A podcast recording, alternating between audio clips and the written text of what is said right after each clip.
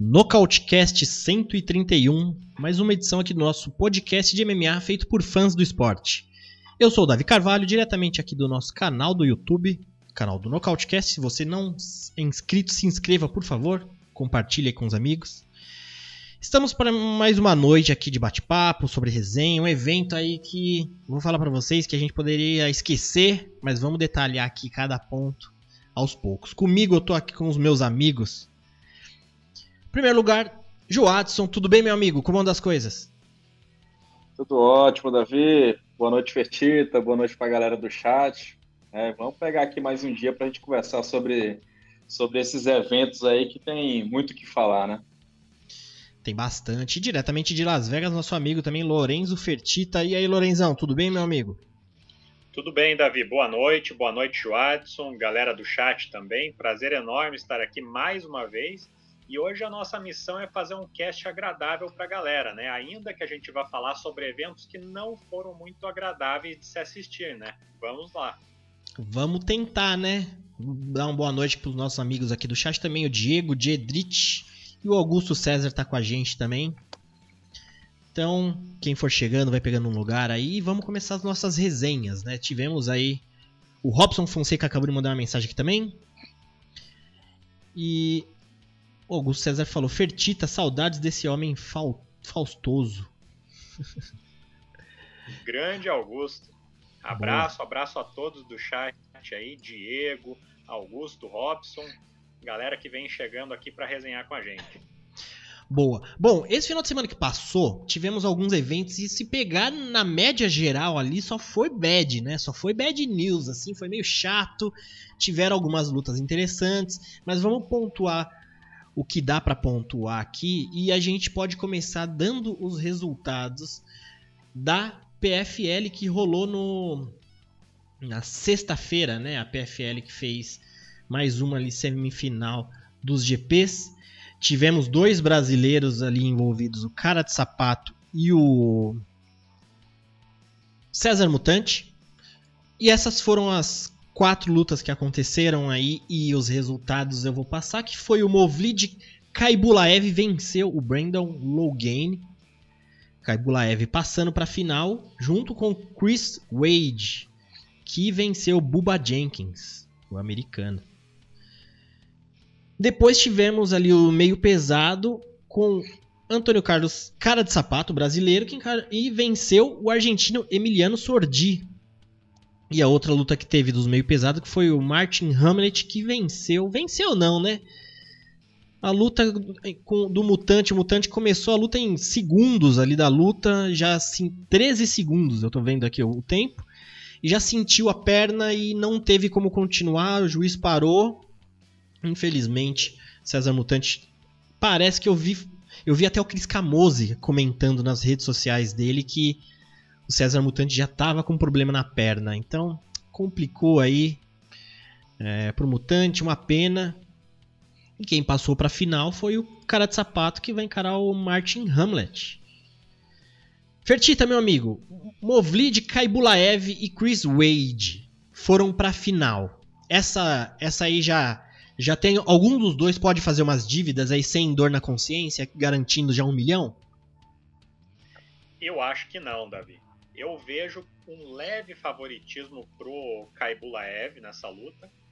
É, mas o Chris Wade também não era favorito contra o Bubba Jenkins, né? Mas dominou o Jenkins. É, a luta foi menos equilibrada do que eu imaginava, né? O Wade já era um lutador de nível respeitável quando atuava no UFC, né? Sempre aquele porteiro do top 15, top 20. Tanto é que lá na, na minha época, lá no UFC, ele só foi derrotado pelo Makachev e pelo Rustam Kabilov, né? Então, ele saiu do UFC ainda com uma, uma, uma banca de lutador de bom nível, né? Já participou, participou das três PFLs até então, né? As duas primeiras ele participou no peso leve, foi eliminado na primeira pelo campeão Nathan Schultz, na semifinal em 2018. e pelo vice-campeão Loic Radzabov em 2019. Agora está disputando o torneio dos penas, chegando na sua primeira final e vai pegar o, o Kaibulaev, que, como eu disse, eu dou um leve favoritismo para ele, porque ele conseguiu passar pelo inglês, que é duríssimo, né? Controlando bem a luta. Mas eu não, não acho que nenhum deles tenha que fazer que nem o Justin James lá no UFC, que apostou apostou toda a bolsa na própria vitória e, e saiu com uma mão na frente e outra atrás. Eu acho melhor focar no camp e tentar primeiro ganhar esse dinheiro. Aí. Boa. Colocando a imagem aí do mutante saindo ali de maca, uma pena, infelizmente. Joatson, meio pesado aí. Cara de sapato venceu o Sordi numa luta bem equilibrada ali, difícil, né? Cara de sapato tentou aplicar, tentou buscar as costas em alguns momentos, não conseguiu, mas venceu na decisão. E o Martin Hamlet venceu o Mutante na, nessa devido a essa lesão aí. E e aí, você acha que o cara de sapato aí a foto dele feliz que foi pra final, já pode fazer umas dívidas, Joadson? Ou o Martin Hamlet é meio enrosco? O que, que você me disse? Acha que sim ou que não? Cara, eu acho que não. Eu acho que sapato, algumas vezes, ele sempre deixa aquela, aquela desconfiança, né, de como que ele vai se apresentar também, né? Eu, eu particularmente, assim, eu, eu, eu, eu senti uma falta de senso de urgência do sapato na luta com o Sorgi também, de, de mais agressividade também, né? E ele até tentou quedar, mas o Sordi também, quase todas as quedas que ele que o Sapato tentou, o Sordi conseguiu evitar. Eu acho que Acho que o Sapato tentou 13 quedas e foram três apenas que ele conseguiu converter, né? Então, assim, o, o, Hamlet a gente não tem tanta informação. Não é um cara que tem um cartel vasto, não é um cara é, que a gente pode dizer que, que é algum tipo de fenômeno, né? É, não deu nem para ver assim qual seria a performance dele com o Mutante também, né? Eu particularmente achava que o Mutante tinha grande chance de ganhar dele, mas é, fica, fica essa dúvida, né? Fica essa dúvida, então acho que ainda não dá para não dá para cravar que o sapato vai ser campeão, né? Isso aí. O, o Augusto César tá falando que ele viu a vitória do sapato, mas teve muita discordância ali, né? Teve bastante gente que discordou mesmo. Um... O Vina tá perguntando cadê a Bia. O Vina até cobrou semana passada também. É, a Bia, ela deve estar. Tá, ela mandou. Uma, eu acabei de mandar uma mensagem para ela, ela não conseguiu chegar do trabalho. A Bia tá. No começo da semana tá corrido para ela. Infelizmente. Mas se ela chegar, ela. Porta tá, ela tem a chave aqui para entrar. tem a chave do, do escritório. Ela chega a hora que quer. Certo? Então, esse aí foi a PFL. Vamos ver que. Que rola. É, e, o, ah, teve um ponto da PFL que foi bem sem, sem noção, sem noção assim, a gente tenta entender, né? Mas é um gerenciamento meio complicado, porque quando começou, quando iria ali para as lutas semifinal, teve um, teve um, eles pararam a transmissão porque entrou um outro evento de um jogo na, na TV onde ia transmitir, ainda estava acontecendo um jogo de uma universidade, universidade, se não me engano, um jogo universitário. E eles colocaram nas redes sociais e ele, pessoal, espera aí que quando acabar o jogo aqui a gente entra. Então, gerenciamento aí do evento foi bem complicado. A gente tenta entender, mas chato, né? Vamos ver se. Não, total. É, é, detalhe, acho que foi quase uma hora, né? Foi uns 40 foi, minutos que eles atrasaram nessa brincadeira. E acaba, acaba assim, é um evento bacana, tudo, mas acaba espantando um pouco o público, né? Porque já Com vai certeza. ficando tarde para acontecer as lutas. E o público não tem aquela paciência de ficar esperando, sem, sem ter nenhum tipo de entretenimento, né? Então, complicado. Complicadíssimo. Fertita, é complicado, né? Você, você é um cara do, do business, já foi dono do UFC. Esse tipo de acordo com TV, essas coisas, ainda mais sendo um, um esporte, né? Que às vezes pode durar pouco tempo ou muito tempo, e o jogo lá que estava sendo transmitido demorou mais do que previsto. Complicado, né? Complicado, é. O card estava previsto para começar às 23 horas aí no Brasil, né? Horário de Brasília. Mas teve esse enorme atraso, né? Eu acho que tem uma outra maneira deles tentarem resolver isso. É, deixando um card, o card com início mais flexível, é, deixando a, entre uma luta e outra lá do card preliminar, né, que encerrou com o, com o Sheyman Moraes nocauteando, poderiam ter dado uma alongada no card preliminar para que tivesse menos menos é, lacuna de tempo, né? Eles poderiam ter resolvido isso de outra maneira, até porque a gente está lidando com esportes, principalmente esportes é, como a é, futebol americano, né? Que era o caso, que muitas vezes acontece de, de não ter um de, de não acabar no, dentro de um determinado tempo, né? Então ele já tem que estar preparado com isso e, e infelizmente não não aprenderam a lição, né? Não é a primeira vez que isso acontece e espero que corrijam isso para as próximas edições, né? Que essa PFL tá bem legal e só para falar um pouquinho das finais agora, é, favoritos como Verdun, Pets, Rory McDonald, Lance Palmer, que já foi campeão, Nathan Schultz, Emiliano Sordi não estão lá. Então a gente vê a, essa PFL é, trazendo tantos novos valores para disputar inclusive as finais, né? E a gente não pode dar mole e deixar o público perder a atração por esse evento por fatores como esses, né? Fatores secundários.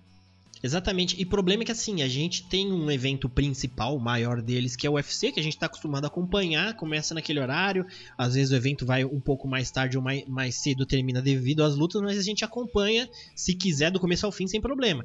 E a gente já tinha meio que um trauma do Bellator, né? Bellator também gostava de, de causar umas coisas assim, parava às vezes no meio da transmissão, colocava tape delay, colocava umas lutas antigas, e a gente já tinha um sentimento amargo com o Bellator com relação a isso. Aí vem a PFL, a gente tava lá, todo mundo num namoro bonito com a PFL, né? Todos os fãs ali adorando os GPs, não sei o que. Aí começa com isso aí. Bom, espero que, que resolva, né? É... Chegou aqui na, na, no chat também o Pedro Rodrigues. O U vai morrer, falou que tá ali no Counter Strike, ouvindo o Nocautecast. E é isso aí, pessoal. É... Tá falando aqui, o Augusto César tá falando que é o youtuber famoso e milionário compra um PC novo. Ah, que o, o vai morrer não aguenta Battlefield lá. Bom, é isso aí, pessoal. Então, é, vamos agora para o UFC que rolou no final de semana. UFC Barbosa versus Chikadze.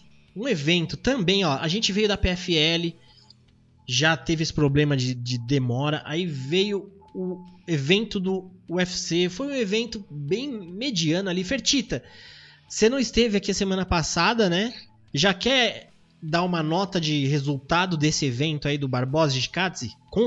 Assim, tenta não considerar tanto o fator emotivo ali por ter o Edson Barbosa perdendo, né? Mas vê como um todo ali. Eu sei que você vai ser imparcial nesse sentido. Só só a nota agora ou nota com explicação? Pode ser mais objetiva a nota mesmo, porque a gente vai fazer uns umas resenhas final. sobre. Então a nota final, eu achei um evento bem arrastado, né? Tava se agarrando só na luta principal, que prometia muito, mas tendo em vista tudo isso, né? É, dou uma nota 6,5 para esse evento. 6,5, se foi bem ainda. Tá bom, tá bom. Evento arrastado, cheio de luta hum, chata, tiveram algumas lutas bacanas. A luta principal foi muito bacana. Independente do brasileiro ter perdido, a gente quer ver sangue, né? A gente não quer ficar de conversinha de ah, nosso lutador perdeu, não. Perdeu uma pena mesmo, mas segue o jogo. Deixou aí pra gente o giga zicado aí, o Shikadze. Que nós vamos falar dessa luta agora, que foi Edson Barbosa versus Chica Shikadze uma luta bem interessante. A gente já estava com uma expectativa alta para essa luta, porque era um, um, embate de dois strikers muito técnicos, né?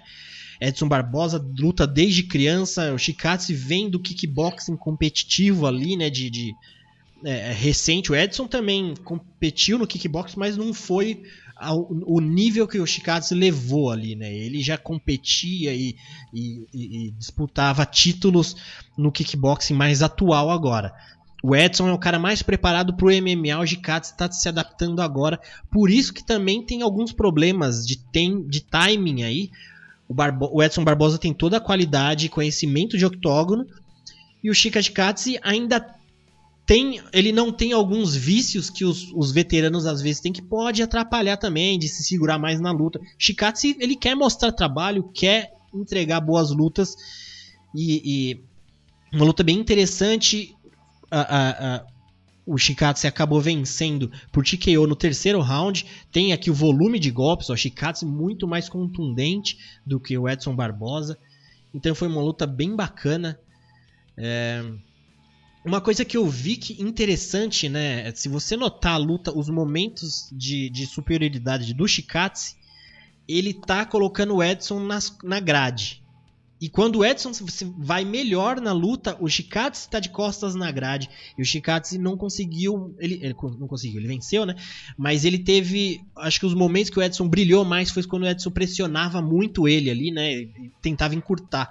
Mas o jogo do Edson Barbosa também não é o jogo do, do, do pocket, ele, do, do, curtinho, né? Ele também tem um jogo da média para longa. Então o Edson Barbosa teve que adaptar um jogo, mas não conseguiu adaptar o ponto de vencer a luta. Então uma luta bem bacana. Shikatsu dando um chute violento, o cara chute ele dá de qualquer é, de qualquer distância. É impressionante que ele consegue soltar chute na longa, na curta. Então deve ser horrível lutar contra ele. É, então, bem bacana. Joadson, curtiu a luta aí? O é, que, que você achou desse, dessa performance do Gigatsi? Veio para ficar aí, ele que era número 10 da categoria, o Edson Barbosa número 9, mas essa luta aí ficou com um gostinho de top 5 ali pro Chikadze, não ficou não, Joadson? Total, total, curti bastante. Eu já gostava muito do Chikadze, né? Já acreditava muito no potencial dele. Só que eu via que tinha ainda muita coisa a construir. Eu ainda acho que tem muita coisa a construir ainda ali. Acho que tem que é, é, é ver também como é que as habilidades ele lidando com wrestler de, de alto calibre também. Porém, assim, contra strikers a gente já viu que, sabe, não, não dá. Ele já pegou outros lutadores muito bons em pés também. É, porém, assim, ele não tinha pegado um cara do nível do Edson Barbosa, né? E eu, particularmente, acreditava que o Edson é, ia sobreviver por conta da, da diferença de experiência dentro do octógono, tá mais adaptado para o MMA. Mas, assim, fantástico ver como que o Chikatse consegue calcular o time e consegue ler o jogo do adversário, né? Então ele consegue se adaptar. O Edson ele manteve o Chikatse na pressão constante, né? Você viu que, como você falou, ele manteve aquela, aquela curta distância no pocket para tentar trocar de mãos, evitar os chutes do Chikatse também, né? Só que, assim, basicamente não é o jogo dele mesmo, né? A gente vê que o Edson ele é muito bom de trabalhar os chutes à distância, né? E poder achar momentos para conectar com combinações com mãos. E, e o Chikatse, ele soube, ele soube se adaptar. E, assim, quando ele conseguiu pegar o time, foi incrível. Ele conseguiu conectar é, é, alguns socos, né? Alguns cruzados, alguns diretos e conseguiu mesclar de uma forma que o próprio Edson já começou a ficar confuso, né? Sobre de onde viria o golpe. Então, assim, é, ficou, ficou aquela, aquela sensação de que tem um, tem um, um nome, um potencial grande aí, né, para chegar no top 5 e quem sabe até chegar na disputa de título e vamos ver o que, que vem. E, e assim, ele já pediu Max Holloway, né? Lá, logo depois da luta, e seria um lutaço, porque ia ser trocação de dois caras que são muito bons em pés. E eu acho que assim é, é um cara que dá para bater de frente na trocação com Holloway, né? Dá para bater frente, tem potencial para isso.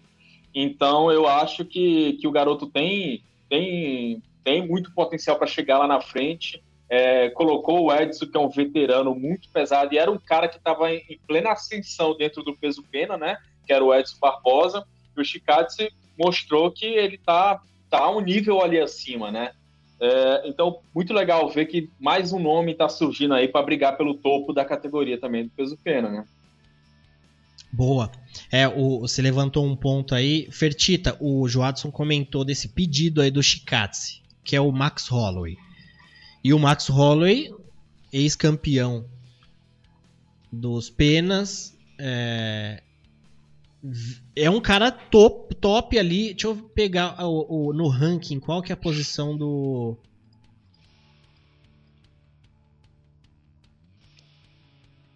Ah, o Max é o primeiro do, do ranking, né? E o Chikatsu é o décimo. Então, é. Fertita, o que, que você me diz desse pedido do Chikatsu? Porque ainda considerando ali no ranking, ó, tem Holloway, Brian Ortega, Yair Rodrigues, Zumbi Coreano, Kelvin Keiter, Arnold Allen, Josh Emmett Dan Ige. que, que você acha que pode encaixar aí o, o Chikadze e o Fertita? Eu achei o pedido muito bem feito, Davi. Ele pediu tanto o Holloway quanto até para ficar de, de suplente ali para disputa de cinturão, né? Pedido muito bem feito, porque a gente sabe muito bem que no UFC, às vezes o número 10 do ranking pediu o número 1, ele, ele não recebe o número 1, mas faz com que ele não receba o número 8, ele recebe o número 4, 5. Então, ajuda a dar algum atalho nesse sentido eu não acho que ele já deva ser casado com Max Holloway. Eu acho que tem uma, uma fila para seguir. É, mas esse pedido é, é, é, válido, né? Faz com que ele, por exemplo, possa se livrar de um Dan Ig, de um Josh Emmett na próxima e pegue um zumbi coreano ou até um Yair Rodrigues, por exemplo. É, o bom. Pode falar. Pode falar, pode falar. Não, que eu vou falar, o bom dessa categoria que pro Chikadze, um cara que vem do, do, do kickboxing, né, tá se adaptando ao MMA, ele fala que ele tem um grappling bom também, boas finalizações, mas para ele que pode dar grandes problemas seria a princípio mais o Brian Ortega por questão de encaixes de jogo, né? Porque a maioria ali para cima tem o striking também como uma das principais o principal jogo ali. Então, é, não tá. Qualquer coisa é lucro, considerando que o Brian Ortega tá, vai pro title shot, né? Então, pro Shikatsu, qualquer coisa é lucro ali para cima, né? Exatamente, é. Se for ver a maioria dos. a grande maioria dos ranqueados acima dele ali, o encaixe de jogo não é dos piores para ele, né? Como você falou.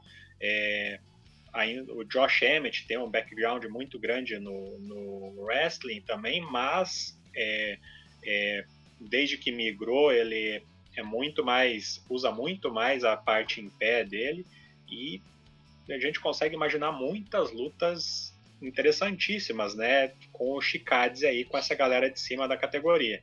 Eu faria, eu daria um passo ousado para ele na próxima, colocaria ele contra o zumbi coreano, número 4 do ranking. Eu acho que seria uma luta, um grande passo para ele que acabou de vencer o número 9, né? Mas eu acho que seria uma luta que faria sentido no momento e tem, teria tudo para ser uma luta é, que agradaria aos fãs, né? E, e mais um passo pro, pro Giga que veio do kickboxing pro tá, ainda dá para dizer que ele está se adaptando ao MMA, como o Joadson disse, né? Ele ainda tem algumas lacunas ali no jogo, é, a gente tem uma dúvida nele com relação a ele contra grapplers de nível, né? Quero ver ele, ele se adaptando contra o zumbi coreano, que é, a gente viu que na última luta dele ele também soube contra o Dan Ig usar o jogo de chão, então queria ver ele se testando contra alguém que é muito bom em pé, mas sabe usar o chão também. Acho que seria um bom teste para ele para ele se, se provar aí no top 5 da categoria dessa vez. Boa. O Pedro Rodrigues aqui falou que o Giga agora é terabyte. Aumentou a capacidade do rapaz, a banda tá maior ali. E o Augusto César falou que o Giga deve subir bem no ranking é, amanhã, porque provavelmente amanhã já é a atualização do ranking, né? O próprio Exatamente. Pedro... Ele. O... Pode falar.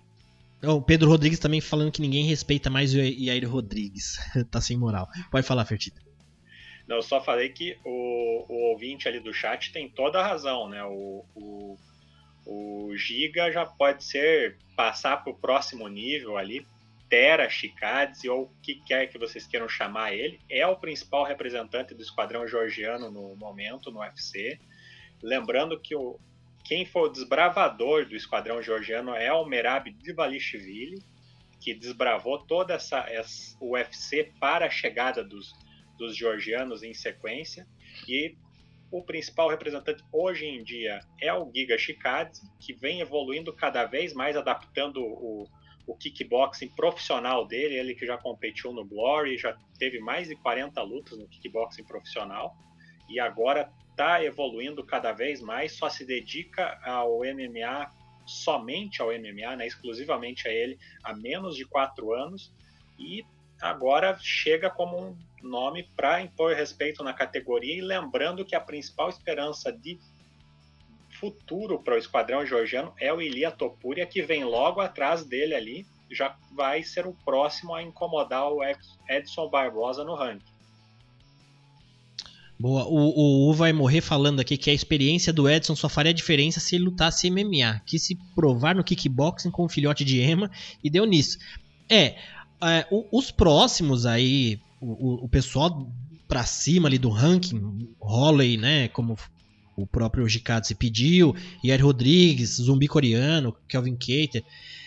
Esse pessoal, eles têm que perceber que é mais ou menos isso que o Vai Morrer falou aqui. A gente tá fazendo. O esporte é MMA, então. É, se você pegar o próprio. Um dos maiores strikers que tem no, no UFC hoje é o campeão dos médios, que é o Adesanya. O Adesanya ele veio lá de trás ele, ele evoluiu muito a, a, é, defesa de queda, essa parte de grappling, de, de não ser deixado é, é, é dominado de costas no chão. Então ele aproveitou e evoluiu muito ali. Pegou o próprio Derek Brunson, que vai lutar semana que vem.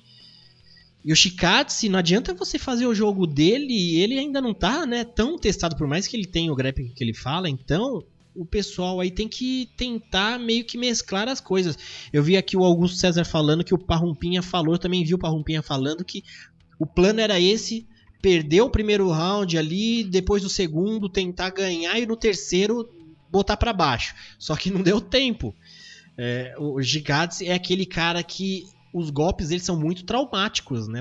A especialidade dele são aqueles chutes e, e, e, o que eu falei, quando eu vi uma, uma luz amarela do Gicades quando ele tava de costa pra grade o Edson pressionando. Então o pessoal tem que ficar esperto que o jogo tem que ser próximo. Se, se não der para clinchar, tem que ser no, na curta distância. Não adianta dar espaço. O cara soltava até aqueles martelos da capoeira. Aquele negócio se pega, machuca muito. Aquele do. É, eu não, não lembro aquele.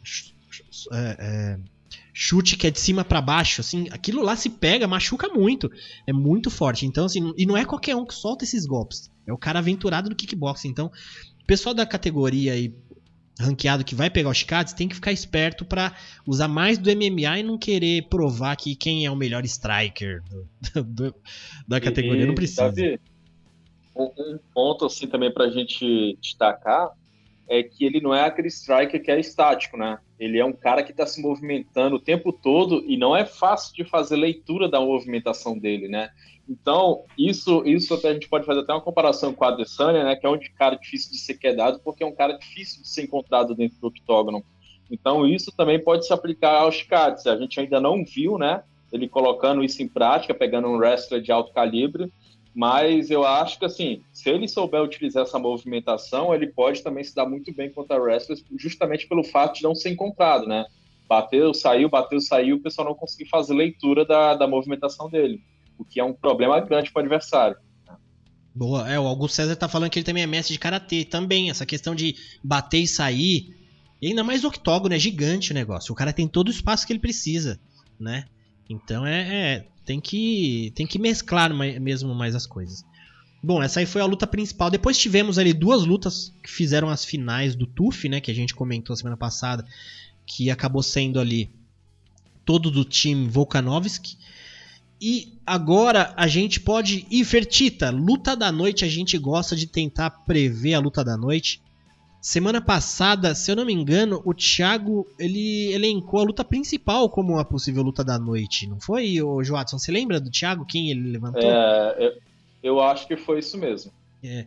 Mas Fertita, tivemos aqui, vou até trazer os bônus agora, vai, hora dos bônus e quem levou uma graninha a mais e é o destaque do tweet lá do LCA MMA que tivemos aqui, ó, o próprio Giga Gikatse venceu, ganhou um bônus, Gerald Messchiter veio de uma vergonha contra o Shimaev e agora tá ganhando bônus. Pra ver como a vida dá aquelas cambalhotas, né? Nunca desista do seu sonho, aquele papo de lutador. Não desista do seu sonho. Messchiter tava passando vergonha, levando de né, caindo por um jab esses dias, agora volta ganhando bônus aí, ó.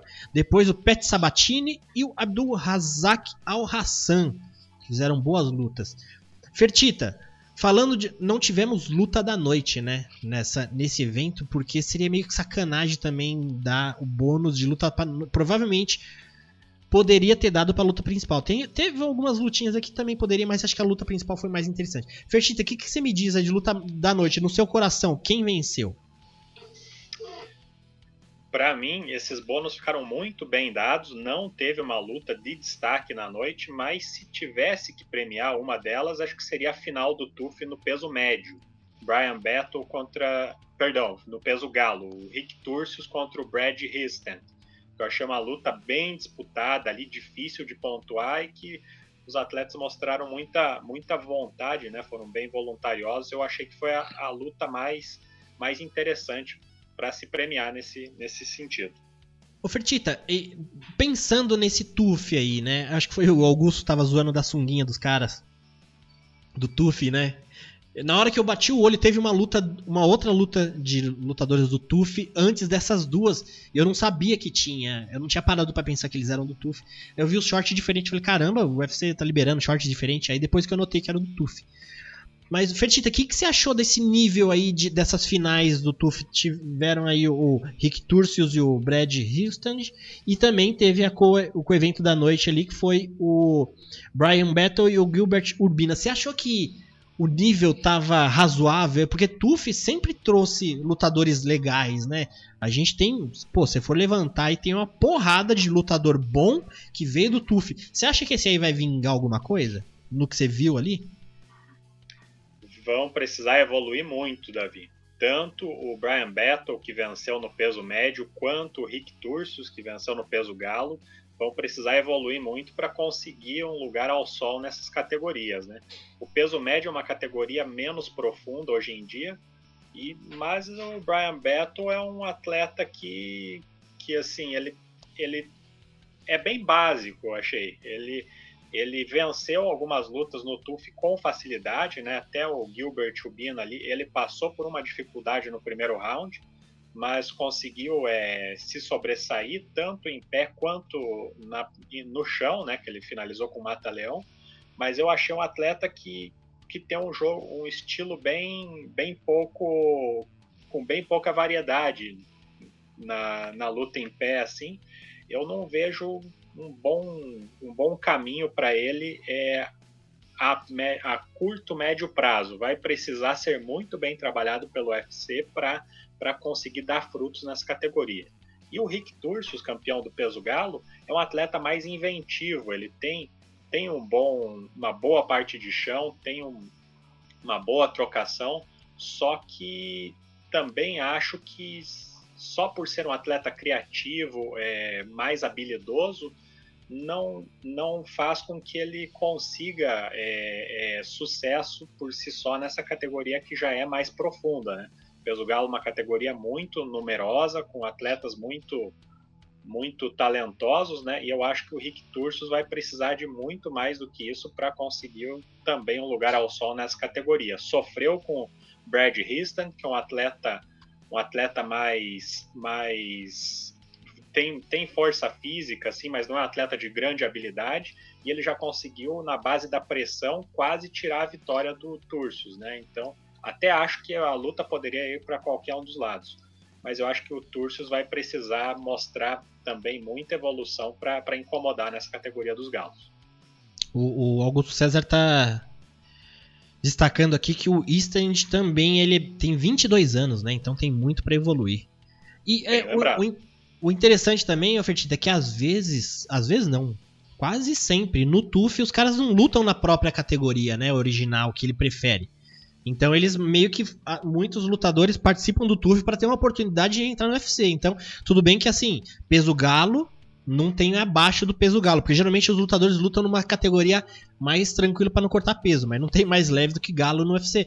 Mas pode ser que ele suba ali alguns lutadores ou o, o próprio Brian Battle também ele ele peso médio já são os caras grandes, né? Se você pega o tamanho dos caras do médio ali, Rock Road, você pegar o próprio Anderson, são caras grandes. Então pode ter também chance dos caras descerem, né? Então, às vezes, se adaptarem até melhor em outras categorias, né? Exatamente. É. Pode falar, é... Jorge. Eu só ia comentar assim que a sensação que dá com essa performance do Brian Battle, assim, ele, ele perdeu o primeiro round, né? É... E assim, pela performance que a gente viu nessa luta, a sensação que dá é que ele tá longe de bater um top 15 ali de, da, do peso médio, sabe? E a sensação que dá é que ele também não bate o top 15 do meio médio, não. que assim, o nível de habilidade que ele apresentou ali fica mais aquela. Fica parecendo que ele foi mais oportunista de achar o momento certo para conseguir a finalização, né? Por um vacilo terrível, né, do adversário. Mas é, é, é, é aquela coisa, né? Foi o vencedor do TUF, mas ficou com, aquela, com aquele gostinho de que o TUF não conseguiu render uma, um, um, bom produto, não, sabe? Boa. Ô, Joatos, aproveitando então você, independente tu, tendo aí os ex-TUF ou não, aquele lutador para ficar de olho desse evento passado agora, teve alguém ali que brilhou os olhos e falou: esse rapaz dá pra investir. Fora o Gikatsi, ou se quiser falar dele também, mas o que, que você me diz? Então, é, eu particularmente, assim, foi um evento bem complicado para dizer, tem um cara que esse cara aqui é promissor, né? Fora o Chikatse, eu, eu achei bem complicado de ver. A gente teve algumas atuações boas, né? Mas de, de lutadores dos quais a gente não. A gente sabe que, que são muito inconstantes, que nem teve o nocaute do. É, esqueci o nome dele agora, deixa eu ver aqui. É, é o Abdu. Al-Hassan. Abdu né? é, Al-Hassan, sobre o Alessio de Tirico. É, foi um nocaute, nocaute, fantástico, né? 17 segundos, bateu pesadíssimo, o de Tirico já caiu, já, é, é, sem condições de continuar, né? Mas eu vou, eu vou destacar aqui o, o Dustin Jacob, né? Que, é, que venceu o Darren Stewart. É, ele já fez parte do UFC, saiu do UFC conseguiu voltar agora. De uma sequência que, que é relativamente boa de vitórias. É, é, ele está invicto a seis lutas, né? Ele teve o um empate com o Ion Kutelaba na, na, última rodada, né? Mas, mas venceu agora o Darren Stewart.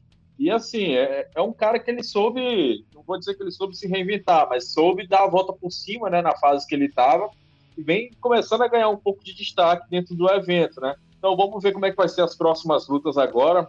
É, é um nome que eu vejo assim que dá para gente dizer que dá para ficar de olho e ver se ele vai se ele vai se reinventar dentro do evento agora, né? Boa.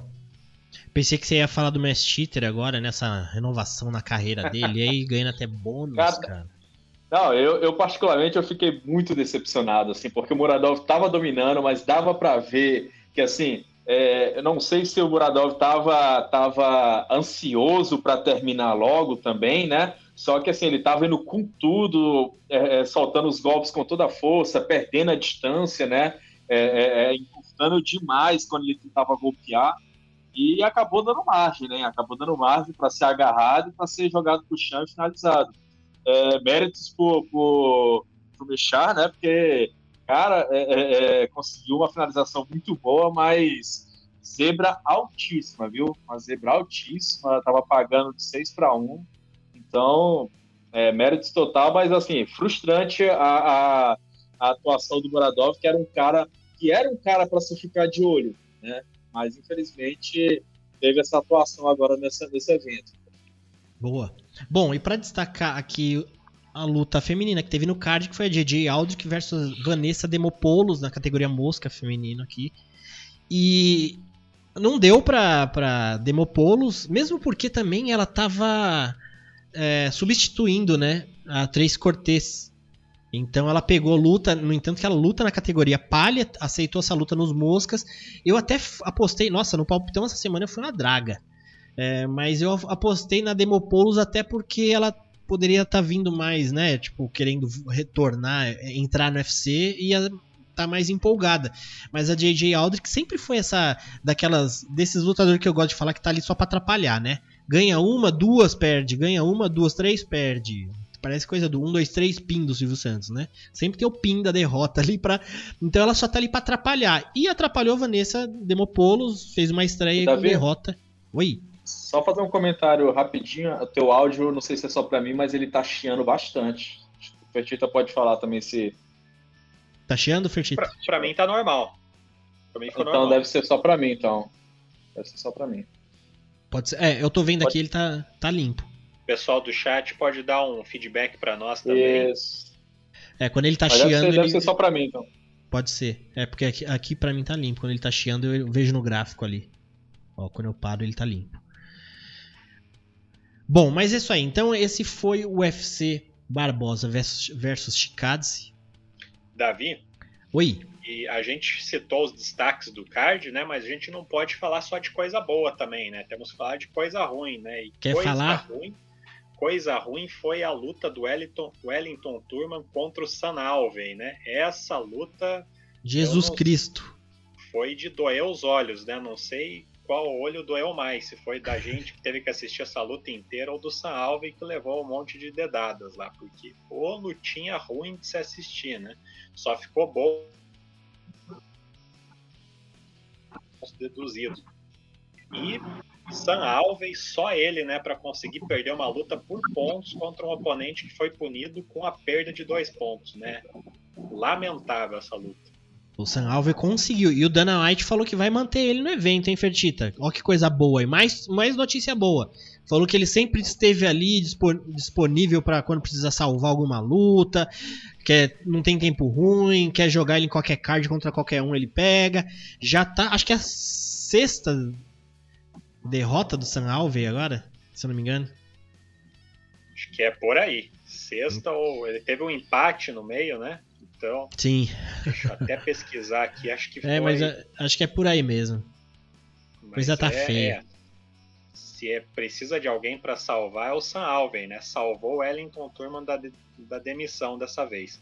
Sete lutas sem vitória já. É, Confirmado. o, o Augusto César tá falando aqui no chat. É, Dedada não deveria tomar cartão vermelho? É, se fosse. No Pride tem, né? Cartão. No UFC. No UFC precisa dos juízes mais ríspidos, né? Se bem que o, o, o, o Turman, Turman recebeu. eu não lembro de ter, de ter uma luta que o cara perde dois pontos no mesmo round. Conseguiu, né? Pelo menos aí o árbitro não, não, não deixou passar. Pelo menos isso. Bom, é isso aí, pessoal. Esse aí foi o Barbosa versus Chicadse, mano. 6,5 segundo Lorenzo Fertita, que manja de evento. É, eu só vou passar aqui os eventos da semana. É, na- amanhã a gente vai ter o Contender Series, que vão ter três brasileiros. Vai ter o Bruno Coreia ali tentando mais uma vaguinha no UFC. É, tem o outro brasileiro Simon Oliveira. E tem o outro Mário Souza, que vai provavelmente vai passar no combate amanhã à noite. Depois na sexta tem o One Championship Empower, um card só de menina que tem uma brasileira disputando o cinturão ali. Isso vai ser na sexta, dia 3. Mas eu tô na dúvida se vai. Eu acho que vai ser 9 horas da manhã esse evento, então é até mais chatinho pra acompanhar. E no sábado temos aí o UFC que a gente vai falar agora. Certo? Deixa eu puxar a arte aqui. Não. Pera aí, falta um destaque ainda pra gente falar. Fertita, já que é pra falar de, continuar falando de coisa boa, vamos agora ao supra-sumo da semana, né? Tivemos uma luta de boxe entre o youtuber. O Joatson já colocou a mão no rosto ali e falou Jesus Cristo. Tivemos a luta de boxe do Jake Paul versus Tyron Woodley. Infelizmente, aí deu o que a gente. Você viu, né, Joatson? Você falou tem um evento interessante. Eu falei, é interessante quando dá o que a gente espera. Porque se não der, vai dar o que. que, que- Foi o que aconteceu, enfim. Tyron Woodley perdeu do, do youtuber na decisão. E eu cheguei até a fazer uma apostinha, porque na decisão ali tava umas odds doideira, tava pagando 13 vezes ali. Eu apostei uma, um qualquer no Woodley. Mas enfim. É... Uma luta bem feia, né? Feia de se assistir. Quem gosta mais ou menos de boxe já percebe a qualidade técnica, ele tava bem abaixo. Qualquer um dos dois, não era só o Woodley ou o youtuber, não. Tava os dois lutando mal. E é complicado, né? Então, o, a- oito rounds. E o que mais me impressionou foi a postura do Woodley, né? Eu, no terceiro round, já tava os três primeiros rounds pro youtuber. Eu falei, mano, se eu sou o Woodley, eu entrava no double leg nesse round já. Não, não dava nem boi. Você tem que. Não dá pra deixar. É, é, tanto na dúvida e aconteceu o que aconteceu. Perdeu na decisão, porque de fato, durante a luta, a luta tava feia, a movimentação deles parecia que tava descompassado, porque você pega uma luta bonita de boxe, parece que é até combinado, de tão perfeito que é. Ali não, um caminhava para um lado, o outro cruzava as pernas para o outro, tava feio de, de, de, de assistir. O Woodley, ele tentou várias vezes aquela mão direita dele, que é forte, é pesada, mas ele não acertava o timing, não acertava a distância. O youtuber, a vantagem dele foi essa. O Woodley, ele hesitou tanto que ele tinha hora que ele não lutava. E isso abria margem pro youtuber acertar. E box, quando não tem o nocaute que vale, é ponto. É toque. Você encosta uma vez no cara ali, vale ponto para você. Por isso que o Mayweather é um gênio, que ele era o gênio da defesa. Ele não deixava ninguém encostar nele, né? Então, uma luta feia e, infelizmente, a gente viu aí a Disney bater o UFC em Joadson. Como que fica essa história então, agora? Cara, complicado, viu? Eu, eu particularmente, eu... Assim, um cara do calibre do Woodley, a gente sabe, beleza, o Woodley tem um, um background do, no wrestling, né? Mas é um cara que tinha mãos boas, né? Tem mãos boas, tem mãos rápidas. É... Assim, não é um leigo, né? Ele já treina isso há mais de 10 anos. É... Mas, assim, o que, o que me pareceu foi que faltou, eu não sei se por teimosia do Woodley ou porque foi muito complicado de tirar os vícios, mas o que pareceu é que faltou um pouco de adaptar o jogo dele para o boxe, né? Porque o boxe é diferente, né? Então, assim, o Woodley ele veio com aquela base que ele usa muito no MMA, que é muito aberta, né? É uma base muito aberta e no, no, no boxe normalmente se mantém a base mais, mais de lado, né? e o Woodley ele manteve aquela base quadrada dele. Quando fala quadrada é porque ele estava voltado muito de frente para o oponente, né? Com as pernas muito voltadas e estava plantado, estava plantado. Ele só estava seguindo o adversário, tentando cortar o ringue e, e, e encurralar o Jake Paul. Porém, ele estava muito plantado, não se mexia. Então era um alvo que é, é, era um alvo fácil, né? E um outro ponto assim, é que você falou, cara, boxe você tem que pontuar, sabe? E, e, a sensação que dava era que o outro ele só queria arrancar a cabeça a todo custo, né? Então, assim, ele esqueceu que existia golpes de corpo, pouquíssimos golpes de corpo foram tentados, ele tentou, sabe? E ele não pouco tocou, né? Porque assim não utilizou de volume. E quando a gente fala de volume, não é, é, é como ele estava fazendo. A cada golpe você sentia que ele descia muita força, né? E, e ele poderia estar tá dando ali é, é, uma sequência de volumes já com a 30%, 40% da força, só para poder induzir, abrir momentos para ele poder é, fazer entrar aquela mão dele, né? Ele quase não debiava. Aquilo estava me dando um desespero tão grande, né? Ver, ver ele fazendo tudo aquilo. E, e, assim, a sensação que ficou foi essa, que ele não adaptou o jogo de MMA, porque no MMA ele é assim, ele aguarda o momento certo, né? Ele não utiliza muito volume, mas não dava para fazer isso no boxe, né? Não dá, ele tinha que pontuar, ele tinha que tocar. E, e que nem você falou, faltou senso de urgência quando ele viu, pô, eu perdi dois rounds, entrou no terceiro e tava. E, e, e ainda assim, eu, eu, não me recordo agora, mas acho que ele perdeu também o terceiro, né? Não estou me recordando agora, mas ele deu uma acordada. Acho que foi no quarto round que ele, que ele entrou com a mão, com a mão direita dele, jogou o, o, o youtuber lá na, nas cordas, né? Mas, assim, particularmente, se a gente for olhar a luta como um todo, Woodley foi bem mais efetivo no sentido de, de, de dano, né? Ele, ele, ele balançou o Paul várias vezes, né? Não foi só uma vez, várias vezes o Paul sentiu ali a mão do Woodley. Porém, em relação ao volume de jogo, a toque, a pontuação, o Jake foi inteligente, né? É, enquanto ele estava conseguindo é, é, é, fazer as combinações dele tocar o Woodley, ele estava fazendo mas a gente viu que o garoto, quando sente a mão, ele começa a se cansar, começa a se desesperar um pouco também. Então eu acho que se tivesse ali um cara um pouco mais, com um pouco mais de volume e mais agressividade, eu acho que o, que o youtuber não ia durar muito não, né? Eu acho que só faltou essa questão, porque o Woodley, ele quase nocauteou, né? Porque depois que ele jogou o Paul nas, nas, nas cordas ali, é, a gente viu que o garoto ficou sentindo bastante. Então eu acho que que se o, se o Jake não fizer as correções daqui para frente, ou se ele não escolher a dedo os lutadores que ele vai pegar, né, é, não, não demora muito a ele ser nocauteado. Né? Eu vi que ele já estava criando uma certa rivalidade com, com o irmão do, do, do Fury, né? O, é Tommy Fury, eu acho que é o nome uhum. do, do rapaz também, já uhum. construindo uma, uma rivalidade em cima dele. Tommy Fury já é um, um, um boxeador profissional, né? Então, assim, pode, pode já entregar já esse nocaute para ele também. Mas, é, assim, méritos, méritos do garoto que ele foi para fazer a estratégia dele e, e, conseguiu sobreviver às mãos do Woodley, né?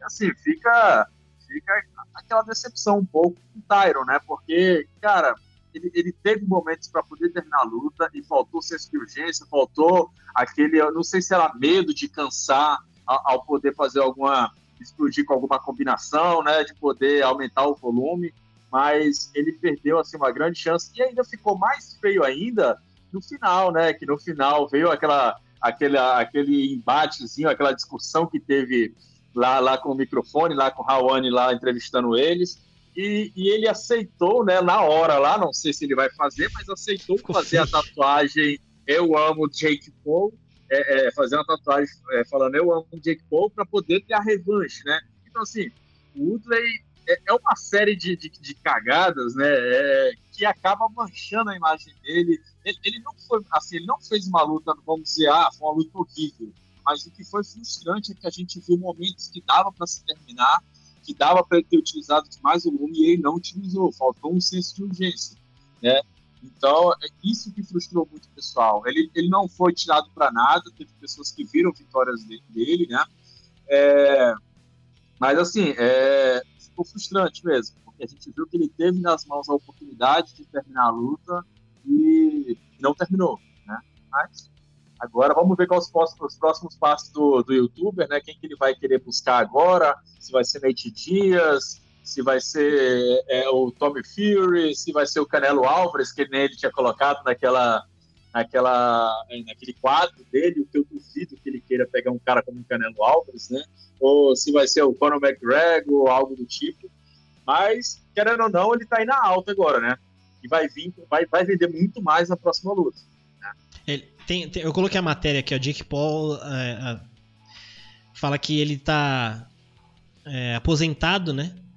Se aposentou do boxe, mas é meio que uma historinha. Sabe o que parece isso? Parece que ele tá meio chamando a atenção do McGregor, né? Porque o McGregor gostava de fazer isso. O McGregor também já se aposentou por umas, sei lá, umas quatro vezes. Então. Total. Complicado, hein? É... Assim, isso não é tirando mérito do Woodley como lutador de MMA. Pelo amor de Deus, a gente, todo mundo que é fã de MMA sabe o valor que o Tyron Woodley tem. Mas lembra que a gente falou semana passada, se tem alguém para fazer merda, é o Tyron Woodley e ele tá lá. Então, infelizmente, e insistiu, você falou, ele foi insistindo. Fertita, é, você manja mais de, de negócios de business do que a gente. É, e eu vejo, a gente vê muita gente falando aí que não, que isso faz bem pro esporte. Eu fico, eu sempre penso assim, né? Pô, imagina tipo, beleza, o cara vai levar toda uma atenção para um público maior. Só que esse público maior vai chegar lá e vai assistir isso. Até você, né, você, um público que aceita esse tipo de evento, dali vai peneirar e vai sair uma porcentagem bem menor que vai dar continuidade e acompanhar boxe até com, pe, começar a perceber que o boxe é um pouquinho mais do que aquilo. Então, assim, eu não sei. É, a gente comentou lá no nosso grupo do WhatsApp, Fertita, e eu falei que, para mim, esse tipo de evento, até aquele do WWE lá do, do CM Punk, esse do youtuber, para mim, isso representa para as lutas, assim como na, o latino representa pra música. Então, assim, se você é fã do latino, provavelmente você vai ser fã do Jake Paul, mas a, a, representatividade é meio que proporcional, assim. Então eu não sei o quanto isso. O que, que você acha, o, Fertita? Porque pelo, na minha visão rola muita grana, só que de toda essa grana poucos levam uma bolada mesmo, né? Exatamente. E a, e a impressão é essa mesma, né? É o, do, essa comparação com o latino é muito feliz, porque é, é, espetáculo, é entretenimento, né? A gente não consegue. A gente não consegue. Não tem qualidade, assistir. né? Exatamente, a gente não consegue assistir com olhos de que está vendo um, um esporte ali, né? Não está vendo a nobre arte ali, né? eu faço das minhas palavras o que o Pedro Rodrigues falou aqui, né? O Woodley decepcionou a Mama Woodley, uma nação, um país, o planeta Terra, uma galáxia inteira, o multiverso do Homem-Aranha. É porque o, o Woodley entrou nessa também, né? Porque visando um ótimo pagamento que conseguiu, né? Ele garantiu um ótimo pagamento, muito melhor do que ele vinha recebendo no UFC. É, até falou que para o ficou muito feliz de não ter que fazer o corte de peso extenuante que ele, que ele fazia no MMA, né? Mas ele ga garantiu tudo isso, só que ele perdeu a chance de vencer o Jake Paul, de incitar no Jake Paul a vontade de uma revanche, né? Que ele receberia mais um pagamento muito bom, né? Talvez até cavar uma luta contra o irmão dele, querendo vingança, né? Provar que existem níveis nesses esportes de combate, né? e ganhar moral com os milhares de fãs que queriam ver o Jake Paul aí que tá vibrando na imagem, né? Ver ele cair babando, né? Woodley poderia ser o cara para se notabilizar por acabar com o hype do Jake Paul, né? Nada disso aconteceu. Na minha opinião, como, como o Joadson falou também, né? Faltou repertório, variedade para o Woodley. Por isso passou vexame, né? Corre o risco de ser taxado de mentiroso caso não pague a aposta de fazer a tatuagem, né? Mas como o, o Pedro aqui falou também, ele tem, pode fazer uma tatuagem de rena, né? É uma, é uma alternativa para ele para ele aqui, conseguir ó. pagar essa aposta. Aqui, ó, é. no MMA Ale Ofertita tá falando, Jake Paul tá anunciando aqui quais são as regras, as diretrizes para tatuagem, não é só, né, não é bagunça não. Não acha que você vai fazer uma tatuagem de rena não, ele vai querer, ele vai dar as regras dele, vai ser tipo exposta, né? Vai tipo, eu quero no rosto. É brincadeira. Aí, aí complicou pro Woodley também. É, assinou, né? Exatamente, é. Assinou, não teve repertório, não teve, não migrou bem pro boxe, né? Agora vai ter que vai ter que pagar ou se não, não sei o que é mais vexame, né? Se ele, vai ser um vexame maior se ele pagar ou não pagar essa aposta, né? Mas quem não gostou nada disso foi o meu amigo Dana White, né? Que vê esse tipo de desafio ganhar cada vez mais visibilidade, né? Ele, embora não, não goste muito do Woodley, ele, ele via no Woodley uma esperança para acabar com esse, com esse tipo de espetáculo, né? Mas deu super errado, né? Mais visibilidade para os irmãos Paul. E esse esporte agora vai começar a atrair cada vez mais a atenção de Nate Diaz, Jorge Masvidal, né? Que foram citados pelo Paul ali. Um Dustin Poirier, McGregor já vinha sendo desafiado, Aí, né? Matt Brown tivemos a figura do Matt Brown aí, o Mike Perry ali. E aposto que muitos desses lutadores que estão no UFC hoje em dia não vem a hora de encerrar o contrato para poder se aventurar nesses desafios aí na, na nobre arte, né? Bem mais lucrativos. É isso aí, ô, pessoal. Ô, só, só fazer um parênteses aqui, só não pode se aventurar que nem o, o Vitor Belfort, né? que, que foi querer lutar com o YouTube e fez aquela, aquele teatro todo lá contra o, o YouTube lá dos né? animais. Aí, é, o aí, Tarzan aí tá, lá, né? né? É, aí fica difícil, cara. A gente fala em aí, espetáculo, aí. entretenimento, mas a armação escrachada demais assim, aí não dá, né? Não dá pra achar que a gente é louco, né? Não, aí, aí é brincar com a inteligência dos fãs até do WWE. Boa. Bom, pessoal, deixa eu atualizar aqui. Agora a gente vai pro evento da semana que vem, que é esse Brunson versus Tio. Vai rolar ainda na PEX, então aquele públicozinho ali só de familiares e, e próximos. Vai ter essa luta principal do Derek Brunson versus Darren Till, número 5 dos médios, que é o Brunson, contra o 7, que é o Darren Till. E eu não sei, os caras. Parece que esses dois aí estão com, com um sentimento que é Title Eliminator essa luta aí, mas eles têm que ficar espertos que ainda tem umas coisinhas para acontecer. é... Joadson, o que, que você me diz aí? O tio faz muito tempo que tá sem lutar, né? O Branson tá, tá com uma sequência boa ali, fazendo algumas vitórias. É uma luta interessante, mas. Sabe o que parece esses caras aí? Parece que o vencedor parece que ainda não vai longe, né? Então dá, é uma bem mediano lá. Não parece. Pra, eu olho, não parece top 10. Então parece que essa categoria também tá meio para baixo. O que você acha?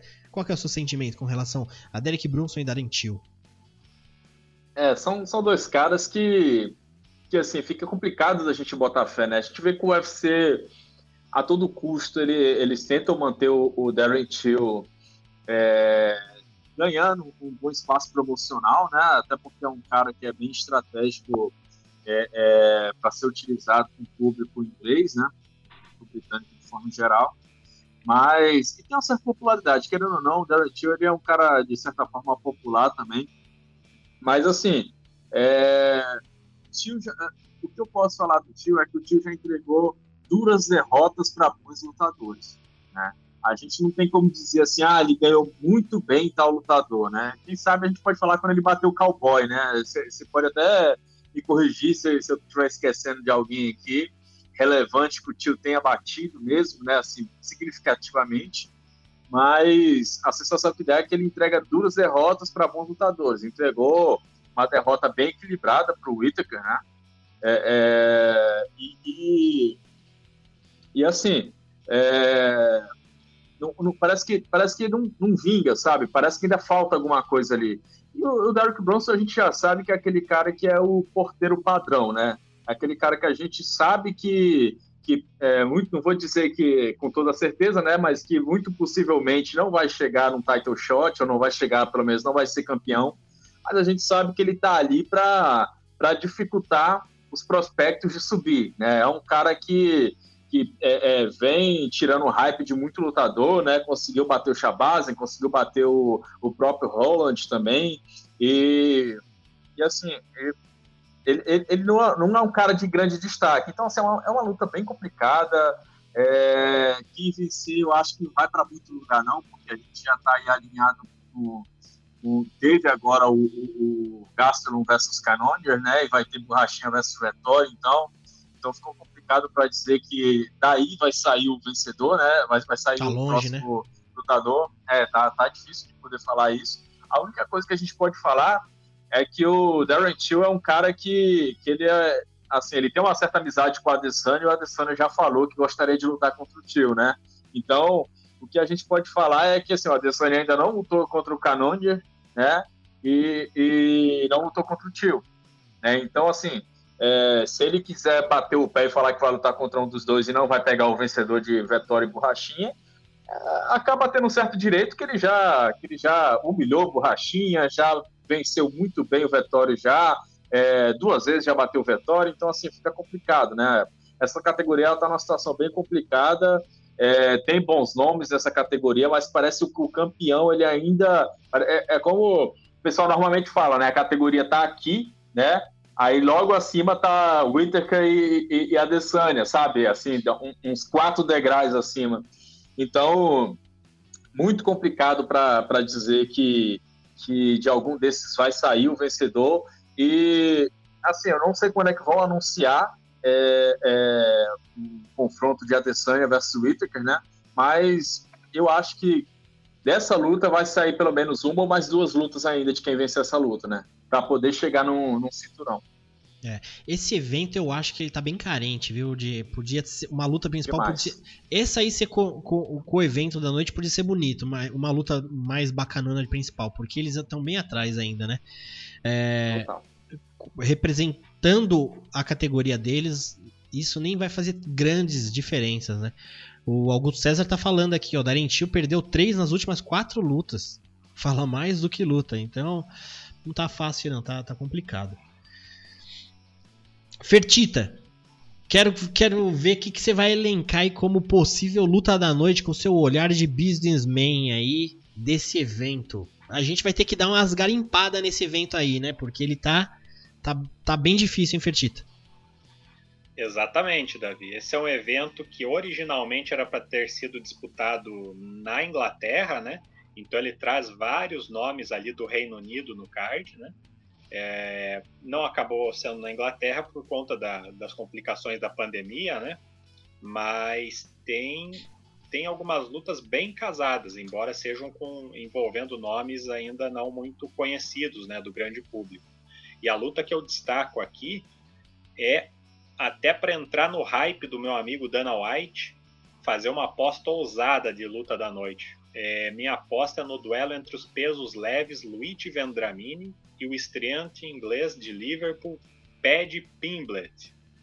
O brasileiro já fez três lutas no UFC, estreou pegando uma pedreira, né, substituindo o Bilal Mohamed numa missão ingrata lá, né, pegou uma luta com poucos dias de antecedência contra o Eliseu Capoeira, foi nocauteado na categoria de cima da, da usual dele. Depois ele retornou para o peso leve, ganhou o prêmio de performance da noite, fez uma luta muito boa contra o alemão Jessin Ayari. E na luta mais recente dele, ele perdeu na decisão majoritária para o francês Faris Ian. Ele busca se consolidar no UFC, né? A fase não é das melhores, mas ele tem qualidade, tem tempo para buscar essa evolução, né? Tem apenas 25 anos. E diferentemente da última luta dele, ele faz lutas bem interessantes geralmente. Ele todas as vitórias da carreira dele foram pela via rápida até agora, cinco nocautes e quatro finalizações. É, faixa preta de jiu-jitsu, muito bom de chão. E no outro lado do octógono vai estar o inglês, né, com o cabelo estilo Beatle e a mais nova aposta do Dana White para ser talvez o principal representante inglês do UFC no futuro, né? É o é novo um Conor McGregor, Fertita? Na visão do Dana, tem potencial. Potencial para ser o novo Conor, né? Exatamente. É um prospecto que tem muito carisma. É, quem já viu alguma luta dele no Cage Warrior viu que ele tem, tem muita identificação com a torcida local. Fez carreira no Cage Warriors. É, são acho 14 lutas dele por lá campeão peso-pena na organização, né? disputou o cinturão dos leves também, acabou sendo derrotado pelo Soren Bach, que hoje está no Bellator, é um bom, um bom valor lá do Bellator.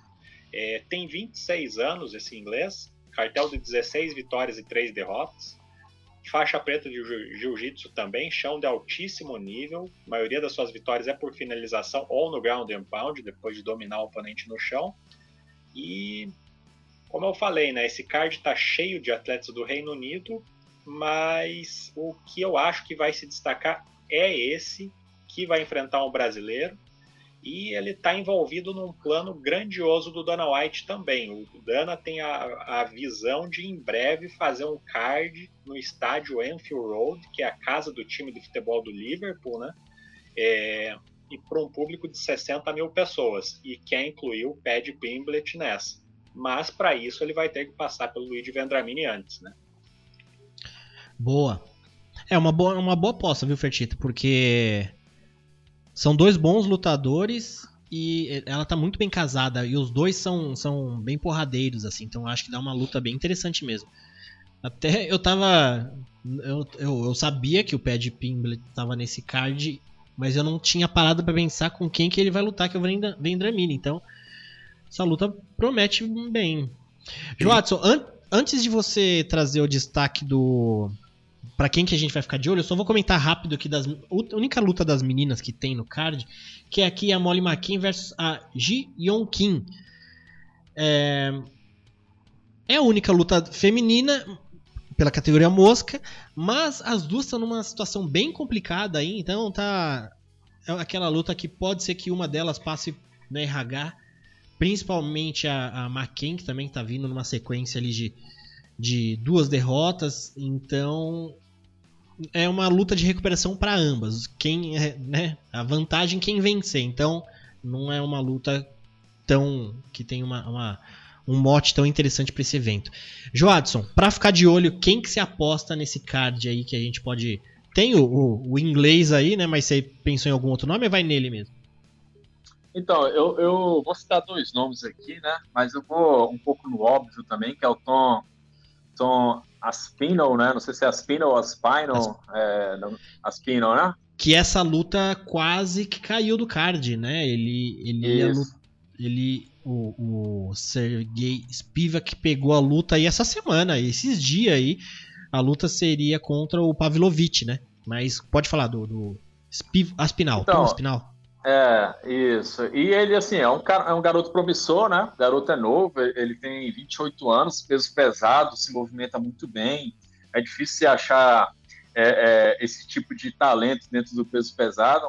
E ele vem numa sequência muito boa, né? De vitórias. Ele vem desde antes de ter entrado é, é no UFC, é, ele já vem, ele já vem com boa sequência de vitórias. Acho que ele tá, deixa eu ver aqui, são seis, seis vitórias seguidas já, né? E e assim, vem passando o carro em todo mundo, né? Vem nocauteando é, muita gente. E, e, é um cara talentoso. Então é um cara para a gente ficar de olho, porque a gente sabe que o peso pesado é, não tem tantos talentos que tenham tanta habilidade física, né? Atlética. Então é legal ver que está surgindo agora alguns nomes é, com esse tipo de característica, mas, mas eu acho que, que assim, ele daqui a um tempo ele consegue ganhar algum destaque, né? Um outro, um outro cara que eu queria fazer só uma menção rápida aqui é o Jack Shore, né? Que também vai lutar contra o Ludwig Cholinian, acho que é, que é esse o nome dele.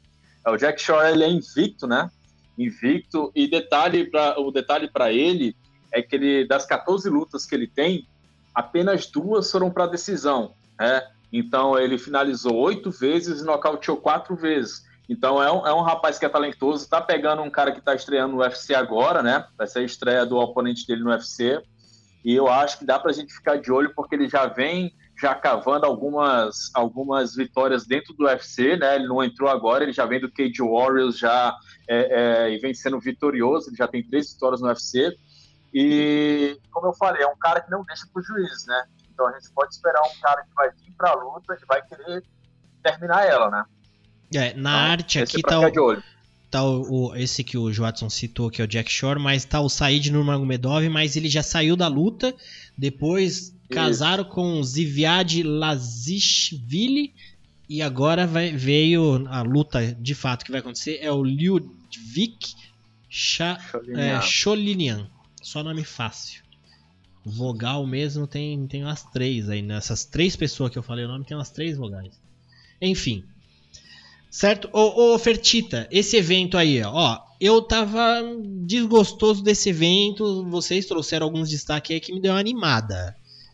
É, então, ó, tem o inglês lá, doidinho, o próximo McGregor, tem o brasileiro também, tem o Spiv, o, o, o, peso pesado, o Aspinal. Então, Fertita, nota pra esse evento aí. Mas, ó, seja rígido, porque a gente tá vindo de um, um final de semana aí triste, hein?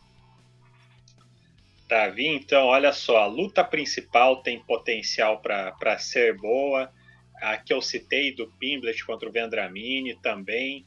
O, só o fato de terem mantido o Aspinal no card também já, já é um bom prospecto para a gente ver em ação ali. Molly McCann contra Dion Kim brigando pelo talvez pelo emprego. A luta que o Joadson citou também do Jack Shore contra o Cholinian é uma luta que tem potencial para ser boa tem o Marcelo Rojo no card que entrega performances boas também. Então é um card que tem, tem uma expectativa ali de, de algumas lutas bem casadas. Eu, eu dou uma nota de partida para esse card nota 7. Tá bom, boa. 7, quase 7,5 ou 7, sendo rígido? 7, 7 para passar por média ali, sem precisar fazer exame, é um 7 ali para arredondando do, do 6,5 para o 7. Boa. Joadson? O Davi, você até um pouco polêmico, mas é, eu acho que para esse UFC aqui, toda a torcida pro Jonathan Martinez, né? Porque é, Fertita citou aí o Marcelo Rojo, né? E ele que é aquele cidadão que na, na luta do Davidson Figueiredo versus o Brandon Moreno fez aquelas postagens racistas do Davidson com, com, como macaco e tudo mais. E depois, assim, depois da, da, das redes sociais caírem em cima dele, né? Porque a princípio ele não assumiu o erro, né? Fez até é, é, comentários irônicos, zombando da situação, das críticas, depois que ele viu que todo mundo caiu em cima, que ele postou um pedido de desculpas e assim por diante. Mas, assim, é, é, é eu particularmente. É, é, é, muito complexo, mas eu acho que o UFC não tinha nem ter mantido, ter mantido um cara desse dentro do, da organização, né? Mas a gente sabe que, que a instituição ela, ela procura não muito se envolver nesse tipo de polêmica, né? Não tomar atitudes quanto a isso. Né? É, o UFC ele já foi mais rígido quanto a isso, né? Era mais fácil Sim. você tomar um gancho no UFC. Hoje, como tem muita rede social, tem muita exposição, então tem mais oportunidade do pessoal falar besteira. O UFC meio que tá, às vezes faz vista grossa, mas é. Marcelo Rojo, né, o argentino. É, eu Isso. já ia votar pro Jonathan Martins, eu já ia torcer pro Martins, porque tem o Lucas lá do nosso grupo que mora nos Estados Unidos e o Martins é americano, então não tem como a gente, né, torcer contra. Então, já... então Marcelo Rojo, que saia todo rojo da luta, né, Joadson? Total. E um detalhe, você falou sobre a instituição, né? É, é, esse caminho que ela vem tomando nos últimos anos, mas eu acho que pode ser um tiro no pé, quem sabe, daqui a um tempo, porque hoje em dia era uma empresa de capital aberto, né? Lançou suas ações na bolsa para poder conseguir capital. E acaba que, querendo ou não, isso mancha um pouco a imagem da empresa da forma que ela conduz esse tipo de, de situação, né? E Ainda mais o produto tá que vende, época... né? O produto exatamente. que é luta, então, assim, né?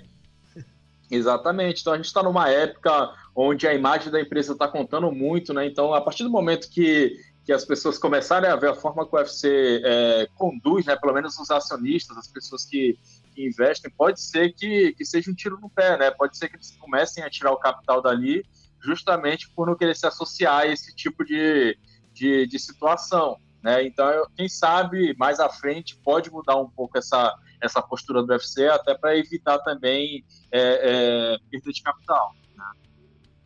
Boa.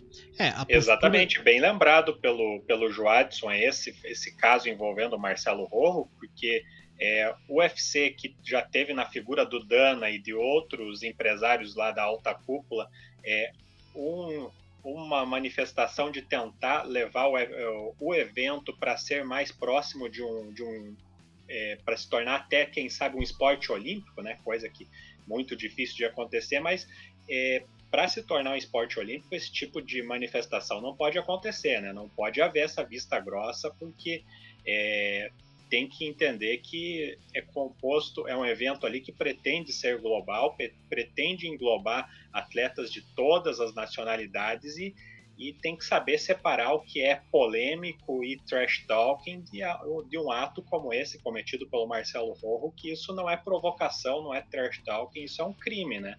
O que ele cometeu na, na postagem dele sobre o Davidson, então como o Joadson falou, não é um fato para se fazer vista grossa. Isso é um crime que caberia demissão, com certeza. Perfeito. É, exatamente. O, o UFC ele tem às vezes uma visão que assim vai me prejudicar. Se vai, a gente tenta fazer alguma coisa. Se não vai, é vista grossa, né? Se é um lutador que não tem grande nome, que não teve exposição, então a gente passa por cima. Até os que têm exposição, como a gente já viu o Conor McGregor fazer tanta besteira e nunca tomou nada de, de, de, não teve nenhum problema. Então é aquele negócio. Se o UFC tiver prejuízo, eles fazem alguma coisa para mudar. Se não, não, não faz. Não tem porquê. É aquele negócio, né? Pra que, que eu vou aumentar os salários de todo mundo? Eu posso faz, falar que eu vou fazer um Apex lá, um, um, um centro de, de desenvolvimento do atleta lá em Las Vegas e falar, não, ó, fizemos pros, pros lutadores, agora vocês se viram para ir para lá. Então é bem complicado. Não vai ser. É só onde interessa mesmo, né, por enquanto, infelizmente. Certo, pessoal? É, pegar aqui os últimos comentários. O Augusto César tá falando as aventuras do John Jones, né? Exatamente. É, o Pedro Rodrigues tá falando, tomara que o Benítez asse esse dinossauro no cage. E o Augusto está falando, Fertita, agora que avisou, vou ficar de olho. Não prestei atenção nesses dois anteriores. É, tá falando dos destaques ali. Certo, pessoal? É isso aí, né? A gente passou um pente fino aqui. Foi tudo. Então, ó, vou agradecer o pessoal do chat que esteve com a gente até agora. Augusto César, Pedro Rodrigues. Quem mais aqui para cima? O, Vai Morrer estava com a gente até agora há pouco. Quem mais?